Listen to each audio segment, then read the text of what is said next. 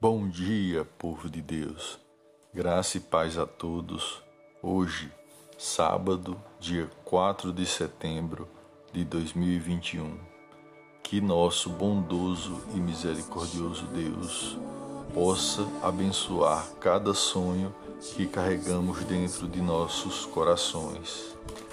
Vou deixar dois versículos para a meditação de todos que se encontra no livro de Filipenses capítulo 4, versículos 7 e 8, que diz: E a paz de Deus, que excede todo entendimento, guardará os vossos corações e os vossos sentimentos em Cristo Jesus.